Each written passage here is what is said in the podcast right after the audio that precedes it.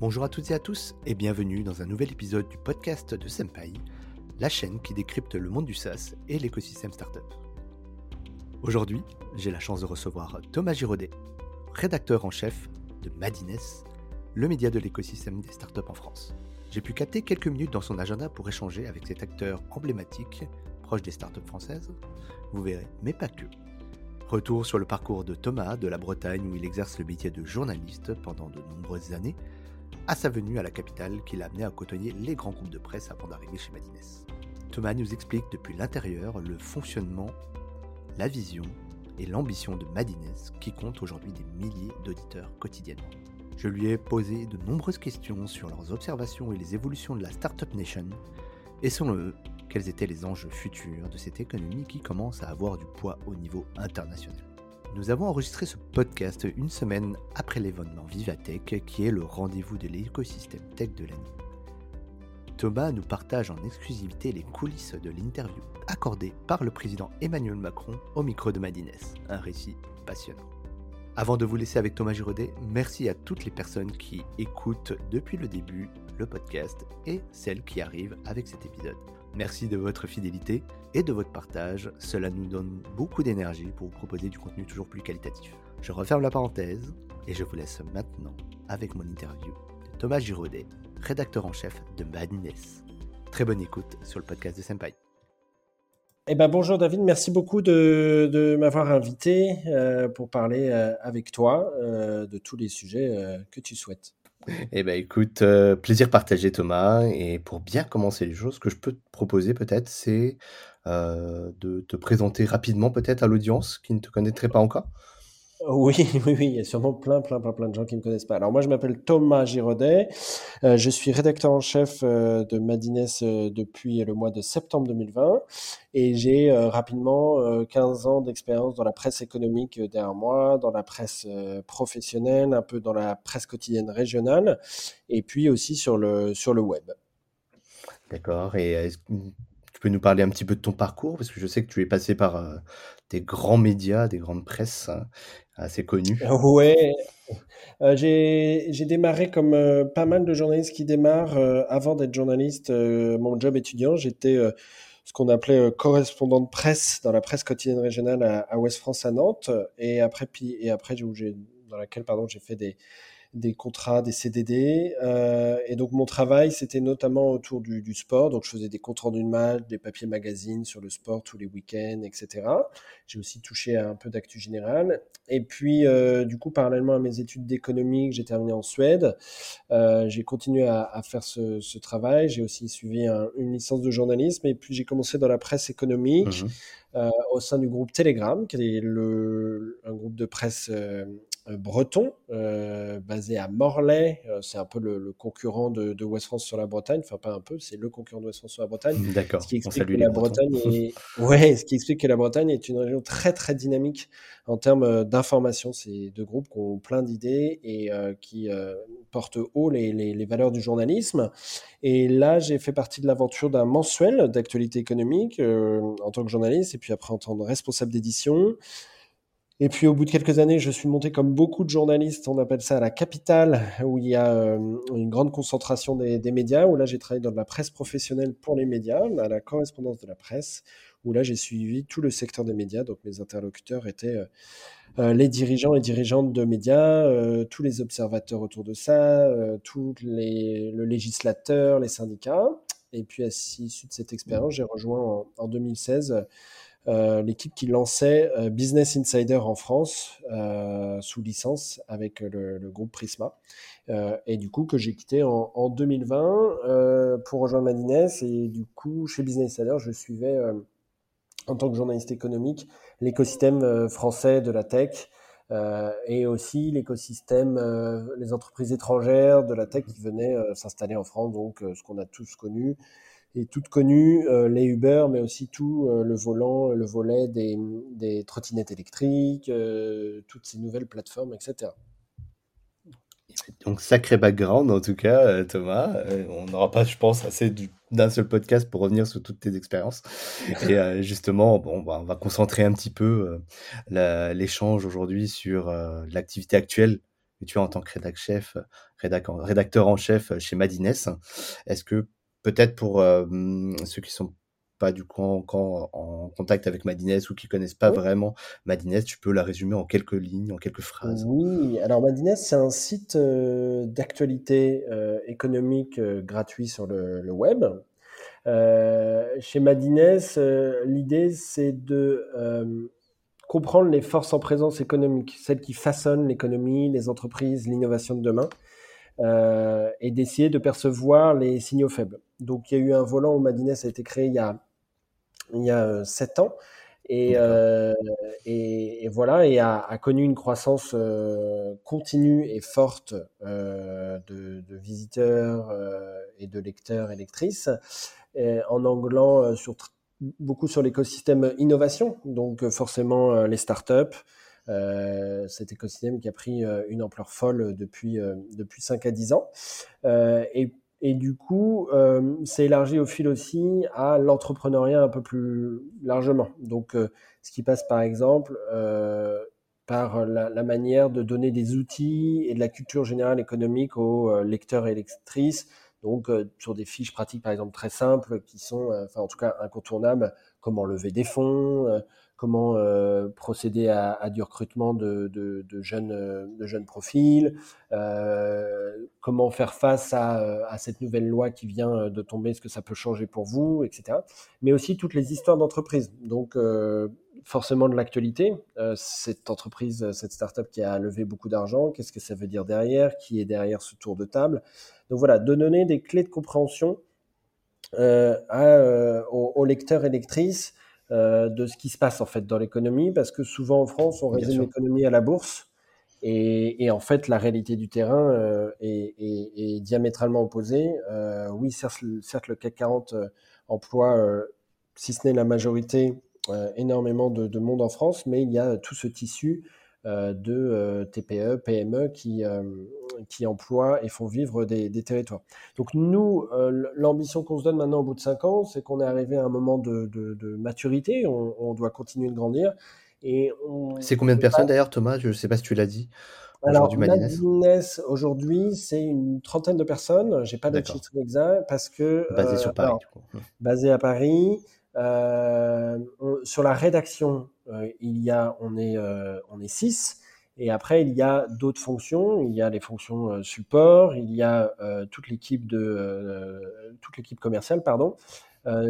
on, a toute une équipe qu'on appelle un pot édito qui là travaille notamment pour les clients en ce qu'on appelle du brand content ou en marque blanche. Et puis, euh, dans ce pôle édito aussi, on retrouve toute une compétence euh, sonore et vidéo, puisqu'on a un studio qui est capable de réaliser des vidéos, des podcasts pour Madines, pour la rédaction, mais aussi pour, euh, pour des, annonceurs qui ne, qui ne possèdent pas, par exemple, ce type de, ce type de produit. Le Madi Studio.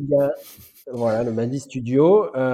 et puis, il y a une composante forte qui n'a pas pu avoir lieu en 2020, c'est la Madi Keynote, qui est l'événement de Madines euh, chaque année, euh, qui a eu lieu pardon, euh, en, 2020. Moi, je n'étais pas encore arrivé, mais fin janvier, et là qui revient en septembre. donc voilà, avec une, nouvelle, une nouvelle version quelque part. Et ça, c'est tout un pan de l'activité événementielle de, de Madines, qui a lieu le 14 septembre prochain euh, à Paris, à Grande Contrôle. Donc euh, n'hésitez pas à aller voir. Il y a un site dédié pour vous inscrire à la programmation et, à l'échange. Et qu'on mettra bien entendu dans la description du podcast si tu veux bien.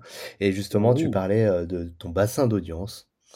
Aujourd'hui, qui vous écoute et qui vous lit dans l'écosystème? Alors, ce qu'on voit qui nous écoute et qui nous lise, on a beaucoup d'entrepreneurs, puisqu'on est très identifié par ce qu'on appelle l'écosystème tech français, donc euh, par euh, euh, les entrepreneurs, les entrepreneuses, par les fonds d'investissement, par les banques d'affaires, par les leveurs de fonds, parce qu'ils savent que chez nous, ils vont trouver l'information économique traitée différemment ou être sûr de l'avoir aussi en exhaustivité. On ne traite pas du tout toutes les levées, mais par exemple, on a un récap hebdomadaire mensuel de, des levées. Donc ça, c'est une porte d'entrée très, très, très identifié.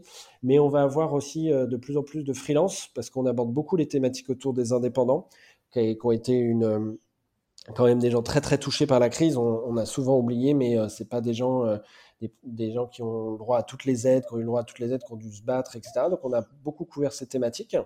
Et puis on a aussi toute la nouvelle génération, donc qui sont encore peut-être encore des étudiantes et étudiants, et qui demain seront des salariés de l'écosystème ou eux-mêmes des entrepreneurs et entrepreneuses. Et, et donc nous, on, les touche aussi par les thématiques qu'on aborde que peut-être tout le monde n'aborde pas de, la même manière. Et puis, on a aussi euh, toutes les, ce que je dirais, les, les, verticales innovation des grands groupes, euh, parce que bah, forcément, ces grands groupes en pleine transformation numérique ont besoin d'avoir euh, de la veille économique sur ce qui se passe, de l'intelligence économique, comme on dit. Et je pense que chez nous, ils trouvent, ils trouvent tout ça aussi. Très bien, très bien. Et bon, j'en profite parce que j'ai le rédacteur en chef de chez Medines quand même sur le podcast pour te poser la question toute simple. Qu'est-ce qui fait un bon article chez Medines aujourd'hui? Comment vous sélectionnez un petit peu? vous avez des grandes, des grandes thématiques, des grandes familles, je ne sais pas comment vous les appelez, mais voilà, comment vous, comment toi tu sélectionnes ce que tes journalistes vont travailler, creuser pour faire l'actualité du jour ou des prochaines, des prochains mois, semaines? Oui. Alors nous, on est, euh, c'est l'un des, c'est l'un des biais aujourd'hui du journalisme, c'est qu'on croule sous les informations entrantes, euh, notamment des, ce qu'on appelle des RP, des relations presse ou relations publiques. Donc, ils nous envoient beaucoup de communiqués sur l'actualité de leur entreprise et de leurs clients. Euh, donc, on a, on a un tri à faire là-dedans, mais c'est, c'est pas du tout le, le canot numéro un. nous, ce qu'on essaie, c'est d'avoir justement les infos qui sont pas encore publiques ou en tout cas d'avoir notre propre réseau, etc. Alors, pour avoir un article sur euh, Madinez par la rédaction, il faut que euh, ça corresponde à notre ligne éditoriale. Donc, c'est ce que je disais tout à l'heure. Nous, on écrit euh, sur l'économie, l'entreprise, l'innovation.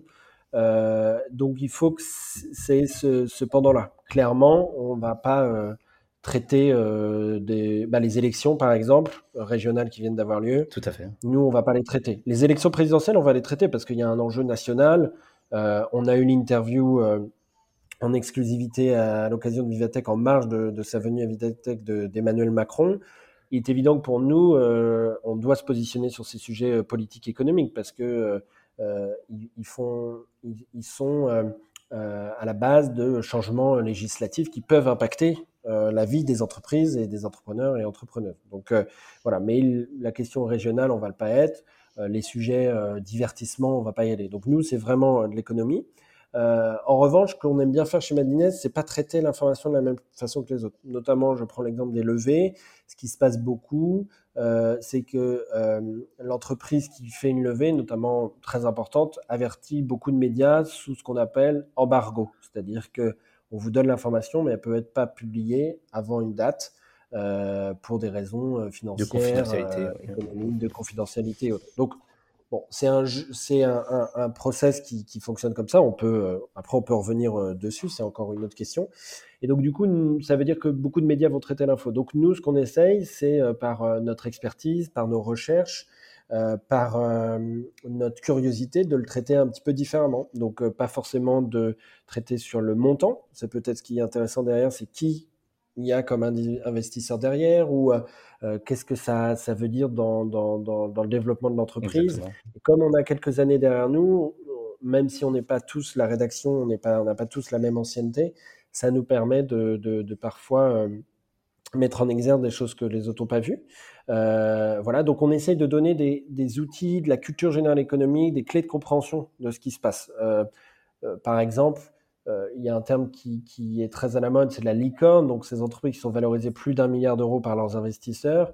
Euh, on peut se poser la question du terme. Ce qui est peut-être intéressant, c'est de traiter cette info et puis de donner aussi à nos lecteurs de rappeler qui sont les autres entreprises valant plus d'un milliard ou celles qui ont fait les plus grosses levées sur l'année écoulée. Donc des informations euh, assez faciles, activables, euh, qui donne de ce qu'on appelle dans notre jargon de l'information euh, servicielle. Euh, donc ça, c'est sur le sujet un peu des, des, levées qu'on traite de moins en moins. On, vraiment, on les, on les sélectionne. Et puis, on va s'intéresser, par exemple, là dernièrement, à l'entrée en bourse de Believe. Ben, on a fait beaucoup de sujets, on a fait plusieurs sujets en prenant différents angles. On s'est intéressé à, à, au montant qu'il recherchait avec les documents publics. Tout à fait. Mais on s'est aussi intéressé avec le, la banque d'affaires qui les a suivis euh, bah, euh, les, coulisses de la future IPO. Comment on fait Qu'est-ce que ça veut dire dans la dynamique de Belief qui est sur un marché de la musique euh, très très très très puissant. et puis on a traité la, le jour même l'introduction en bourse avec un, avec une introduction en bourse qui a été compliquée pour Believe, bah, forcément ça donne envie de continuer parce que c'est des signaux euh, que, les investisseurs ont un peu envoyés à l'écosystème en disant bah, finalement on glorifie beaucoup l'écosystème, mais une fois qu'on doit rentrer en bourse, est-ce que euh, euh, ça séduit tant que ça des gens qui sont peut-être pas aussi initiés que des fonds d'investissement qui croient en, une entreprise et qui sont peut-être qui ont des, des tests d'investissement en bourse différentes parce que c'est pas le même retour sur investissement attendu, Bien sûr. etc. Donc voilà. Et puis après, on a tout un volant de, c'est ce que je disais tout à l'heure, euh, tout un volant aussi d'outils conseils, euh, ça qui sont des conseils activables. Donc là, il faut que ce soit en lien avec l'actualité ou alors, euh, par exemple, à un moment en début d'année, il y a eu beaucoup de choses. On a, on a couvert ça. on a fait une grosse enquête sur The Family, par exemple, où des actionnaires tapaient un peu à la porte pour savoir ce qui se passait parce qu'ils ne comprenaient pas où était passé leur argent. On a fait une grosse enquête de plusieurs semaines là-dessus. On a enquêté aussi sur l'OIETU, sur les pratiques de management, etc. Donc on se refuse aucun sujet. Nous, ce qu'on veut, et, euh, le lien, pardon, ce que je voulais faire avec l'OIETU, c'est qu'il y a le sujet brut, et puis après on a fait un sujet très pratique, c'est euh, comment gérer une communication de crise pour une jeune marque qui est sur Instagram. Comment on fait? Parce qu'on n'est pas euh, forcément préparé quand quand il y a la crise qui arrive. Et nous, en fait, quand on dresse tout ce panorama, ah, j'ai oublié de dire aussi, on fait beaucoup de, de portraits, d'interviews, on essaie vraiment d'aller percer sur, sur des sujets autour de l'inclusion, de la diversité, mais au sens large, hein, aux, aux, sept facteurs de l'inclusion hein, qui, qui, sont sociaux, qui sont ethniques, euh, etc. Et là, on, on essaye de, de, vraiment donner la parole à des gens qu'on voit moins, mais qui ont des choses à dire parce qu'ils ont des retours d'expérience sur euh, euh, bah voilà, ces femmes qui entreprennent dans la sextech, euh, qui, euh, ben voilà, pour qui c'est compliqué parce qu'on leur fait des blagues graveleuses, etc. Euh, ce marché de la cosmétique pour peau noire, c'est un marché énorme, mais les marques ont beaucoup de mal à s'adresser à ces gens-là. Donc nous, on essaye de recueillir les, témoignages. Et en fait, ce qu'on essaye de faire chez Madines, le, le, le, virage un peu qu'on prend, c'est de se dire, l'écosystème, il, il, est aujourd'hui, il y a eu 5 milliards d'euros qui ont été donnés aux startups en, en 2020, enfin donnés, en tout cas injecté, injecté euh, par, les, euh, par des fonds privés, des fonds publics. C'est une masse énorme. C'est 150 000 à 200 000 emplois qui ont été créés. Ce sont des boîtes pour certaines qui sont devenues des boîtes iconiques en fait hein, en France. On l'a vu avec Doctolib, avec la vaccination. Et donc ce qu'on essaie de dresser comme portrait, c'est euh, de, de, de d'enlever l'étiquette un peu d'image d'épinal où la Startup Nation, employée par le premier des Français, est un écosystème idéal, parfait, où les gens peuvent entreprendre et autres. Bah, nous, on essaye de raconter cet écosystème en disant oui, il y a des succès. On peut, enfin, en tout cas, nous, on dira pas c'est un succès, mais on peut avoir des métriques, etc., qui le disent. Mais il y a aussi un sens des responsabilités pour ces boîtes-là. parce que bah, y a quand même, c'est quand même un écosystème où on reproduit encore beaucoup socialement les mêmes modèles sociaux. Euh, et, du coup, on raconte tout ça. On, a envie d'être le plus objectif possible et de dire quelles sont les difficultés, quelles sont les réussites à entreprendre. Et, c'est ça aussi qui est le plus dur pour nous, mais le plus passionnant, c'est que c'est un écosystème qui a beaucoup de mal à se, regarder dans la glace. Mmh, super intéressant, Thomas. Justement, je vais revenir. Tu as dit énormément de choses et, et je Très bavard. Ah, non, mais c'est passionnant en tout cas et c'est super de t'avoir aujourd'hui. Et euh, je voudrais revenir sur deux petits points justement tu disais en introduction notamment qu'il y a eu énormément d'évolutions depuis ces 5, 6 dernières années, notamment avec la French Tech qui a poussé pas mal de choses. toi, par rapport à ça, observateur de tout cet écosystème depuis des années et des années, comment tu vois les choses? Comment ça a évolué? Tu vois, as évoqué certaines choses qui, qui commencent à se sentir, notamment dans la migration, de comment on, perçoit, comment on, commence à avoir un regard critique aussi. On n'est pas juste là à mettre en lumière cet écosystème euh, qui lève des, des, des, sommes de plus en plus phénoménales. D'ailleurs, il y en a une qui a été en record là récemment euh, avec Content Square. Mais justement, comment cet écosystème, euh, tu l'observes et va durer dans le temps? Comment ça va évoluer selon toi? Alors, j'ai pas de, de, boule de cristal. Euh, sur l'évolution dans le temps, je vais reprendre les.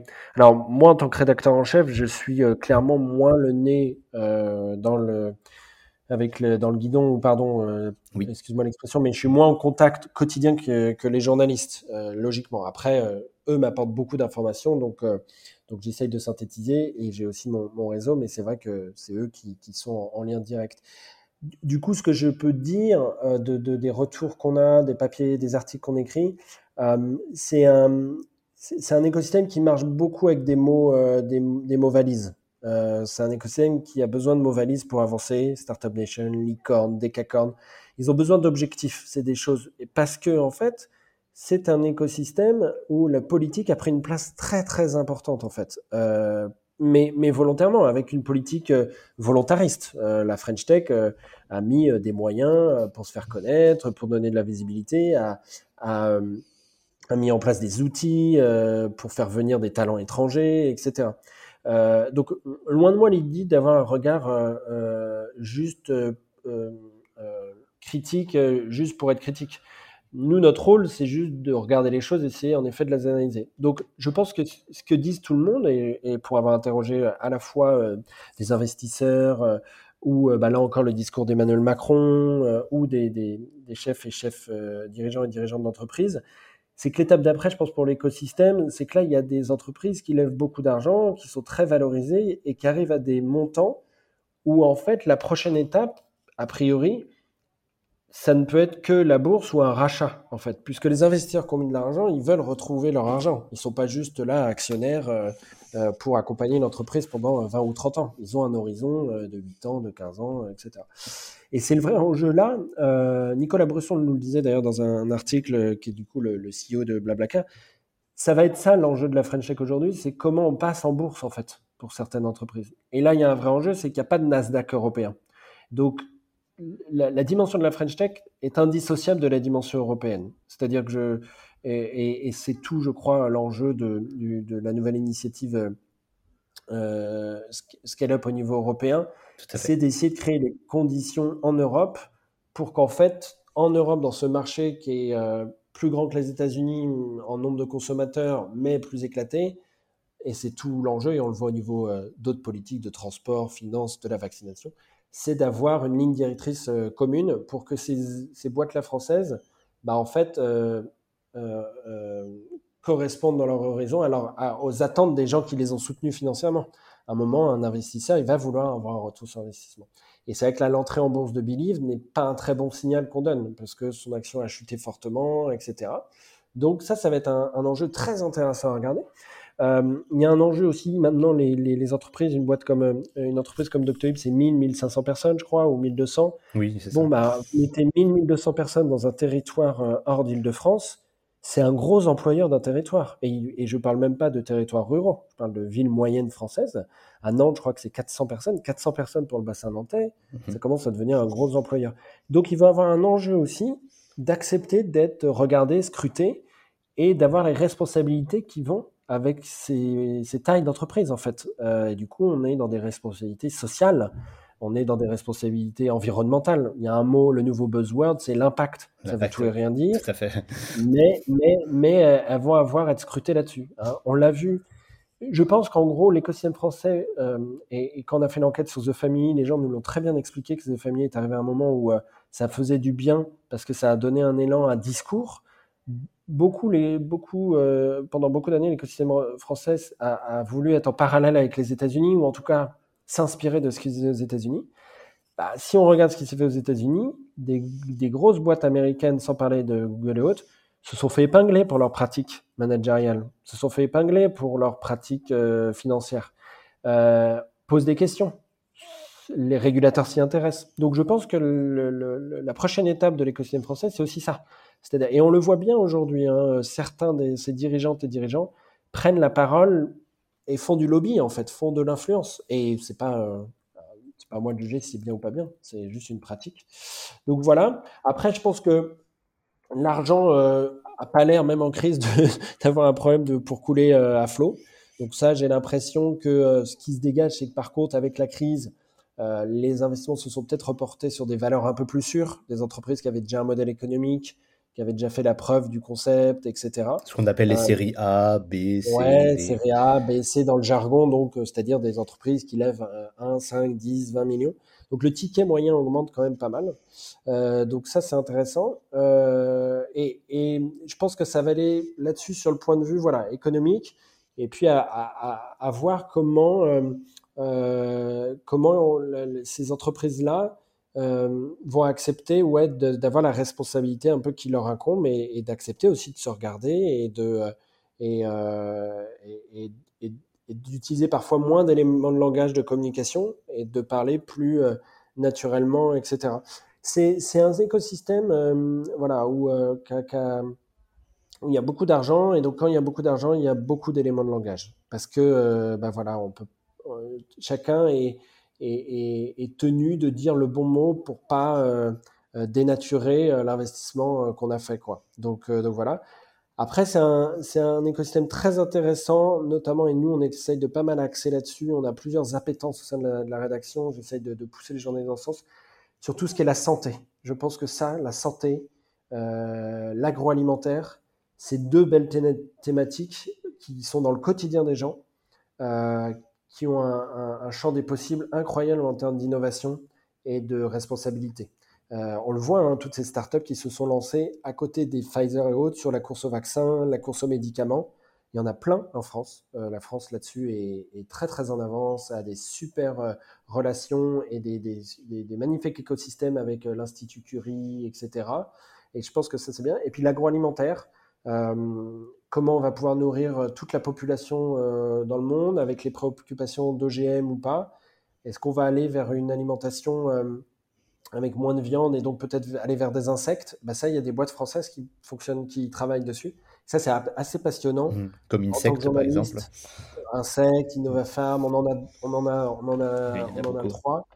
Et trois, quatre, ouais. Et ça, c'est assez passionnant en tant que journaliste d'aller raconter, en fait, comment on fait pour innover dans ce secteur Qu'est-ce que ça veut dire? Est-ce que euh, réglementairement, on va avoir des insectes dans notre assiette demain? Euh, Voilà. Donc ça, c'est des thématiques, je pense, qui sont euh, assez intéressantes à suivre.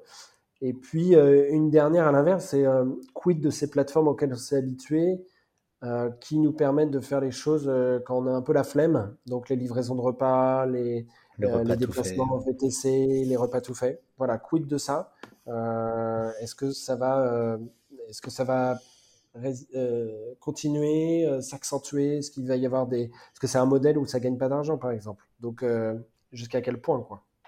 Ouais, en plus, l'effet de la crise a accentué peut-être temporairement la croissance de certaines industries, comme celle que tu viens de citer. Donc là, avec l'ouverture de l'économie post-crise, on verra un peu comment ça fonctionne. Et je voudrais justement revenir un petit peu sur une question que j'ai eue au moment où tu, tu parlais, par exemple, de, de Blablacar euh, et Nantes. Euh, c'est un vrai sujet. Tu l'as dit d'ailleurs euh, en toute l'introduction dans ton parcours. Ah, Doctolib et Nantes. Ouais, Doctolib, Doctolib pardon. J'ai dit Blablacar, Doctolib. Doctolib et Nantes. Et justement, toi, Thomas, tu es, revenu sur Paris, mais est-ce que justement, au niveau de l'observation du développement de cette économie, de cet écosystème, on est justement en train de décentraliser un petit peu?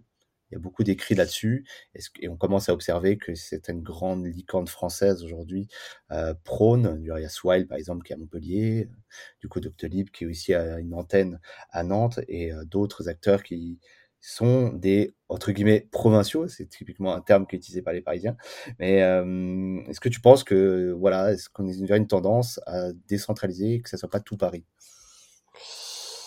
C'est pas les, ce que nous renvoient les chiffres. Hein. Euh, la majorité des investissements, les deux tiers, euh, c'est à Paris. Euh, nous, on travaille beaucoup sur ces thématiques. On, on c'est quelque chose, et merci de me permettre, David, de, de le dire. On fait pas mal d'articles. On, on, essaie de d'aller. Alors avec le Covid, c'était compliqué, mais on va reprendre ça, espérant que la situation sanitaire Il n'y a plus de couvre-feu en perdure.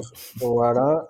mais on va retourner voir les écosystèmes. On en a fait sur en 2020 sur Grenoble, sur Roubaix, sur Nantes on a envie, en fait, euh, on a envie d'être lu. Euh, on est très lu à Paris et forcément, nous, ça nous frustre parce que euh, il se passe plein de choses dans les territoires, chez les entrepreneurs et entrepreneuses. Donc ça, nous, on a envie d'aller d'être lu, etc. Et on va aller retisser le portrait de, ces territoires. Nous, à date, c'est pas ce qu'on ressent. alors, je suis pas historien, je suis pas politologue, mais moi, on m'a toujours appris quand j'étais euh, à l'école qu'on parlait de décentralisation à un moment dans les années 70, etc. Euh, la France reste quand même très, euh, très imprégnée du jacobinisme. Hein. Il y a quand même beaucoup de choses qui se passent à Paris, hein, dans, la, dans le territoire, dans la mobilité. je veux dire, c'est compliqué de partir d'une ville et d'aller à l'autre sans passer par Paris en train ou en avion. Oui, c'est vrai. Et, et, on le ressent en fait aussi dans, dans, dans l'économie.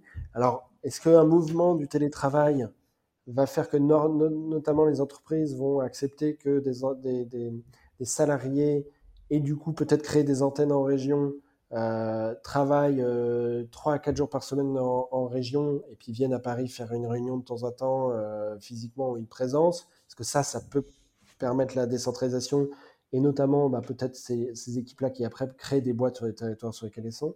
Il y a quand même un enjeu financier où c'est dur de toucher les investisseurs en dehors du, du périph. Nous, on a fait un, article là-dessus sur euh, la, la Courneuve, par exemple, où ils ont du mal, alors que la Courneuve, ça touche Paris, à faire venir les investisseurs dans un incubateur, alors que c'est à côté. Hein, alors oui, juste à traverser la rue. Euh, voilà, c'est ça. Donc, euh, j'ai un peu du mal en tout cas, ce qui se passe, c'est qu'en région et en outre-mer, euh, les écosystèmes se donnent les moyens d'être visibles, notamment là, euh, par la puissance publique, hein, euh, ce, que, ce que fait la French Tech en, ayant, en essayant d'agglomérer, voilà, en essayant d'agglomérer les, les, forces vives des territoires. donc ça, c'est inhérent et c'est indispensable. Après, il, il, faudra des sièges sociaux en région ou des ou euh, des, grands centres, ça ce sera indispensable, mais on est sur une bataille euh, des, territoires et une bataille de, l'argent. Et ça, j'ai l'impression qu'on est juste en parallèle de ce qu'on vit, c'est-à-dire que euh, il y a beaucoup de, déjà de territoires qui se battent en termes de dynamisme économique pour faire venir une usine, pour faire venir une entreprise. On le voit. Moi, je trouve que l'événement, enfin pas l'événement, mais le fait le plus marquant, c'est l'installation des plateformes Amazon. Ça se bat d'une région à l'autre pour essayer de l'avoir tout en étant touché sur ses propres, sans doute pour certains, antagonismes politiques et de développement durable, des promesses. Et en fait, le développement des entreprises en région euh, se fait toujours plus ou moins en lien avec la politique publique, en fait, parce qu'on a des crédits locaux qui permettent de s'installer, etc. Mais oui, oui, je pense que c'est même pas, je pense, vu en plus euh, ce qu'on a vu avec euh, les, les envies peut-être de moins être à Paris pour certains, il y a tout intérêt que des écosystèmes locaux, régionaux se développent, que tout ne passe pas à, Paris. Mais malheureusement, à date, quand même, la concentration des sièges et autres est à Paris parce que l'argent est là et que si on veut un rendez-vous avec un investisseur, c'est plus facile du jour au lendemain que plutôt que faire une semaine euh, et de faire le, tour des, investisseurs. Quoi. Donc, euh, Bien entendu. Donc c'est une belle bataille.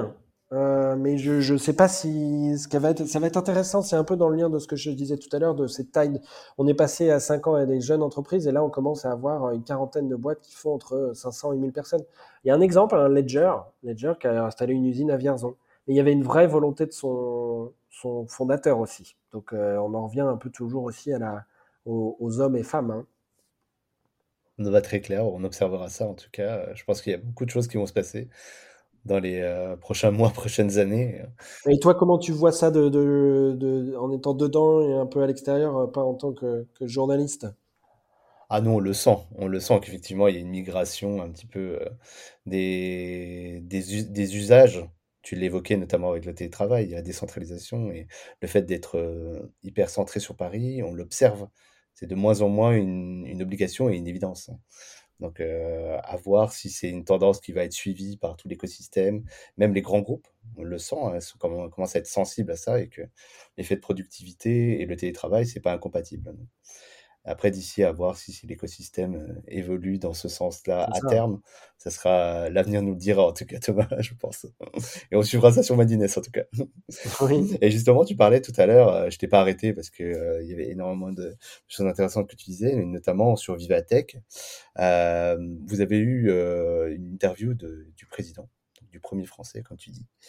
Justement, comment ça s'est fait? Raconte-nous peut-être un petit peu comment ça s'est préparé, un peu les backstage. Oui, euh, oui, oui, bah, de ce que je peux vous dire. Euh, non, non, on a été, euh, bah, il a fallu réagir vite parce qu'il est venu mercredi. Alors, je pense que nous, comme tout média, on a envie d'avoir le président de la République en interview, le premier. Donc, on fait des demandes régulières. on va avoir un membre du gouvernement à la fin du mois, etc. Après, euh, entre les agendas, entre euh, les sujets, ils sont, euh, on, reçoit beaucoup de noms. Et puis, il faut pas se leurrer, on est aussi un, petit média. Hein. on n'est pas Le Monde, Le Figaro, ou TF1 ou France Inter. Mmh, Donc, c'est logique que la caisse de résonance soit plus petite. Et ces gens-là veulent être entendus par le plus grand nombre pour faire passer leur, leur message. Il est toujours là. Un, journaliste est toujours sous influence. C'est juste qu'il faut le savoir et être le plus objectif possible avec ça. Et du coup, contrecarrer les éléments de langage de, de, nos interlocuteurs, mais que ce soit des politiques et que ce soit des, chefs d'entreprise. et bah du coup, ça se fait assez rapidement, ça se fait à 22h le mardi soir, voilà, en disant, bah voilà, le président Macron, c'est l'Élysée, l'entourage du président qui, qui dit qu'il a une fenêtre de tigre à Vivatech, que ça va, qu'on aura tant de temps et que, et que voilà. Donc ça se prépare un peu, euh, un peu dans la précipitation. Euh, comme euh, c'est un exercice rodé pour, pour eux et pour lui, où il est très à l'aise, forcément, c'est pas une interview de une heure et demie avec des relances et tout. Donc, il faut choisir ses sujets, il faut choisir les questions les plus pertinentes, les plus perspicaces, où on espère qu'il y aura le moins d'éléments de langage de sa part, où il aura des choses à dire il est évident que là, pour nous, euh, bah, on sait qu'il vient à Vivatech, il ne va pas parler de la réforme des retraites. Donc, euh, euh, c'est pour ça qu'on a axé nos quatre questions. C'est un travail de l'équipe où on était raccord sur les questions. On a accordé, on, a tourné autour de. Bah, il y a quatre ans, il avait parlé de Startup Nation, donc savoir est-ce qu'il estime que l'expression est toujours juste ou, celle qui symboliserait. Donc, il n'a pas vraiment, il a répondu sans répondre à la question. Après, on, a, on, a, abordé, il a voulu avoir la, la Startup Nation, il a eu les gilets jaunes. Donc, est-ce comment la Startup Nation, entre guillemets, peut profiter à tout le monde. Et puis, on a, on a posé cette question que tu viens de me poser sur la décentralisation et après une dernière sur, euh, sur l'enjeu justement de la tech dans le développement durable, euh, parce qu'il y a un vrai enjeu de, notamment du recyclage des matériaux qui sont quand même souvent euh, envoyés, notamment sur le continent africain, une fois que nous, on les a utilisés. Donc, comment la, la, tech peut remplir, remplir son rôle. Et c'est là où moi, je pense que c'est intéressant de le, le, le, rôle là-dessus. Et je parlais tout à l'heure d'un de, écosystème qui, euh, qui, où l'indulgence va être sûrement moins présente. Et ça ne veut pas dire que le pendant de l'indulgence, c'est de, taper dessus. Mais euh, voilà, je pense que l'écosystème a un moment des comptes à rendre maintenant sur euh, son rôle en termes d'inclusion, de, diversité de profil. clairement, aujourd'hui, si on n'a pas les codes lors d'un entretien pour travailler dans les boîtes les plus mises en avant justement par les politiques ou les boîtes les plus innovantes, bah, c'est compliqué d'y travailler en fait. Parce que euh, bah, pour l'instant, euh, il y a souvent un, recrutement de pairs en fait, où on se ressemble. Et du coup, bah, c'est compliqué. Et ça, je pense que c'est important. idem sur, on commence à avoir le procédé, et on peut s'interroger sur le procédé des comptes comme Balance ta Startup sur Instagram, c'est-à-dire d'être anonyme, de, balancer des choses sur ce qui se passe en interne. Nous, ça nous pose des vraies questions. Hein, quand on a des témoignages comme ça, tu parlais de Louis et tout tout à l'heure, c'est voilà, on recoupe, on recoupe, voilà exactement, on recoupe, euh, on recoupe au maximum, euh, voir ce qui est possible euh, ou pas, et on, et on s'interdit de publier quelque chose où on n'est pas sûr, et où on n'est pas baqué. Mais on peut aussi s'interroger sur le côté, bah, si ces gens-là qui vivent ça, ces victimes, doivent passer par un témoignage anonyme sur Instagram, ça veut dire qu'en interne au sein de l'entreprise, ils n'ont pas la parole pas libérée pour les écouter. Voilà, euh, de façon euh, protégée, euh, de façon même anonymisée. Donc, et, et, ça, je trouve que du coup, les, les, les, boîtes tech françaises ou jeunes entreprises, voilà, vont toucher, commencer à toucher du doigt ça. Et, et je ne sais pas si elles sont toutes préparées.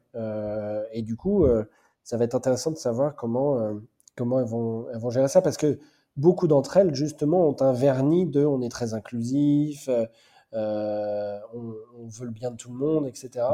Euh, on, est, on est très accueillant et puis la vérité, la réalité est différente. C'est un peu comme il y a 5-6 ans où chacun disait il faut un baby-foot chez nous et des pulls à notre effigie. Bon, je pense qu'aujourd'hui, les salariés, nous, c'est ces salariés qu'on a envie de toucher. Euh, les salariés ou les jeunes ont, par, ont des moyens d'information incroyables et ils savent un peu mieux ce qu'ils veulent et surtout ce qu'ils veulent pas. Et il y a beaucoup de salariés qui n'ont pas besoin de ces artifices pour se sentir bien dans une entreprise. Et, ils veulent juste euh, être euh, bien payés ou payés pour ce qu'on fait, avoir une vision d'entreprise, avoir un management qui les considère. Euh, voilà. Et eux, pour que eux derrière aient des obligations aussi hein, qui les engagent. Et, ça, c'est assez passionnant à observer. Ce qui est très dur pour le journaliste, c'est de recueillir des témoignages, c'est de recueillir des paroles libérées, mais de la part des dirigeants et dirigeantes et des salariés, qui acceptent de vraiment rentrer dans le cœur et dans ce qui parfois fait mal, quoi. Euh, et mal dans le sens de se poser des questions sur quelle est mon entreprise, qu'est-ce que voilà tout ce qui qu'est-ce que ça veut dire une mission. Euh, il y a beaucoup de marketing autour de ça. Donc c'est quoi la réalité? Et nous on a envie de parler de ça. Donc euh, nous on invite les gens à dès qu'ils ont des témoignages ils ont été témoins ou victimes de choses ou à l'inverse envie de faire part de, de bonnes pratiques, des choses qui sont. Voilà, de bonnes pratiques vraiment nouvelles et autres, où personne communique dessus, mais où finalement dans cette entreprise il y a très peu de turnover, euh, bah, c'est intéressant. Ou euh, aussi de pratiques euh, sur. Bah, il y a beaucoup de com autour de cette levée. La réalité, c'est que bah, la croissance, on l'a subi, nous, en fait. Le, le, recrutement, il est compliqué. Ou à l'inverse, bah, ils nous ont tout expliqué. du coup, bah, l'intégration est facilitée, etc. Quoi. Donc, c'est pour ça que pour moi, l'écosystème entrepreneurial français, c'est ni noir ni, ni blanc en fait. C'est juste gris, c'est logique, c'est la vie en fait. On passe plus de temps qu'ailleurs au travail. Donc bah, nous, on a envie de raconter ça quoi. Eh ben, écoute, passionnant en tout cas Thomas. Et justement, euh, peut-être euh, pour euh, le mot de la fin, nous parler peut-être un petit peu de vos actualités chez Madines. tu en as parlé, tu as, évoqué l'une d'elles, notamment les, les keynotes qui arriveront en septembre. La Magic Keynote qui arrive le 14 septembre, fait. On mettra tout en description. Et qu'est-ce qui vous attend, vous, chez Madines, en termes d'évolution, en termes euh, de changement? Parce que vous allez évoluer aussi, ce que tu me disais un petit peu en off? Est-ce que tu peux nous partager un peu tout ça? Alors, de ce que je peux vous dire, je ne peux pas tout vous dire. Vous avez vu, hein, pendant euh, une demi-heure, j'ai pourfendu les gens qui ne disaient rien. Euh, non, non, mais je peux faut pas vous abonner à la newsletter. voilà, il faut vous abonner à la newsletter. Non, en fait, nous, on a subi quelque chose chez Madines en, mars. On a subi euh, l'incendie des, des, data centers, de, des serveurs, pardon, merci Dane, d'OVH. Et clairement, pendant 15 jours, on n'a pas eu de site. Donc, un site sans site, c'est compliqué. Donc l'équipe a été incroyable, euh, tout le monde, la rédaction et toute l'entreprise Madines pour euh, voir comment on diffuse nos, contenus. Donc on a on a bricolé euh, des choses sous format PDF, etc., pour qu'on arrive toujours à être visible. Et quand le site est revenu, forcément, on a réintégré les, sujets. on a lancé une newsletter.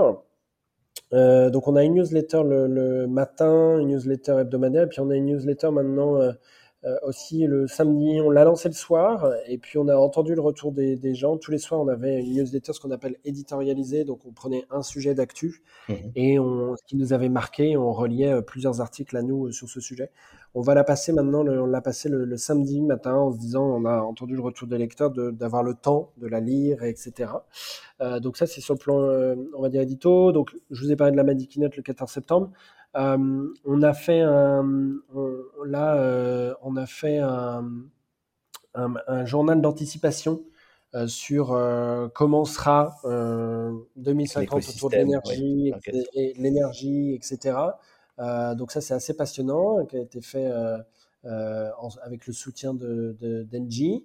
donc ça, c'est, super. Et puis, bah, on vous réserve plein de surprises où on va essayer d'aller euh, sur d'autres formats où on nous attend un petit peu moins euh, pour aussi encore que nos, contenus soient toujours les plus visibles possibles parce que euh, chez Madines, il y, a vraiment une, équipe qui, fait en sorte de, de, de se creuser les ménages, d'essayer d'avoir des angles différents sur la santé, l'agroalimentaire, les mobilités, l'écosystème, etc. Et, euh, et, du coup, bah forcément, on est journaliste, euh, on a de l'ego, on est journaliste pour être lu. Donc, à nous de réfléchir de la manière aussi à ce qu'on l'offre à plein de gens qui connaissent pas le site, parce qu'on on a une grosse notoriété sur, les, sur, euh, sur ce qu'on a décrit depuis tout à l'heure, l'écosystème et autres. Mais il faut qu'on aille chercher d'autres d'autres lectrices et lecteurs qui, je pense, trouveront plein d'informations pertinentes sur Madines, que ce soit pour leur business, pour leur recrutement, mais en termes juste d'actualité économique aussi demain pour expliquer à la nouvelle génération, euh, pour parler à la nouvelle génération, qui sont des gens qui, par rapport à 5-10 ans, sont encore différents, et puis seront encore différents dans 10 ans, et ont des préoccupations à eux et à elles. Et euh, donc voilà, donc euh, on réserve plein de choses pour, pour le deuxième semestre, donc on, saura communiquer dessus, et je serais ravi de, de pouvoir communiquer avec toi, David, dessus. Eh ben, avec grand plaisir, Thomas. Merci beaucoup pour ton temps, ta pédagogie sur ton métier, sur ce que vous faites au quotidien chez Madines. Euh, est-ce que on peut te contacter ou contacter quelqu'un chez Madines si on est intéressé oui, bien sûr. Alors, déjà, vous pouvez aller sur, vous pouvez aller sur madines.com, M-A-D-D-Y-N-E-2-S.com. Euh, moi, j'ai euh, la meilleure manière de me joindre, c'est par mail, c'est thomas.madines.com. Après, j'en reçois beaucoup, donc je réponds pas tout de suite, tout de suite, selon l'urgence. Et puis après, j'ai un compte Twitter, euh, vous me retrouverez sans problème. Et pareil sur LinkedIn. Et puis sur Madines, vous avez tous les contacts parce que on a aussi toute une équipe, ce que je disais, il y a toute la rédaction, mais il y a toute la partie commerciale qui est à, forcément à l'écoute des besoins de communication. Donc vous trouverez tous les contacts sur, sur le site sans problème. Et ben, on mettra toutes ces informations du coup dans la description du podcast si tu veux bien Thomas. Et bah, je te remercie de nouveau pour le temps que tu nous as accordé au micro du podcast de Saint Et on suivra avec attention toutes tes actualités et celles de Madinès bien entendu. Parfait. Eh bien, bonne fin de journée. À bientôt. Au revoir Thomas. Merci d'avoir suivi cet épisode du podcast de Senpai. Si vous souhaitez soutenir la chaîne, rien de plus simple, partagez ou tout simplement parler du podcast autour de vous. Cela sera d'une grande aide, je vous l'assure. Nous vous donnons rendez-vous pour le prochain épisode et si vous ne pouvez pas attendre, une seule adresse www.senpai.io pour écouter d'autres témoignages passionnants. A très vite sur le podcast de Senpai.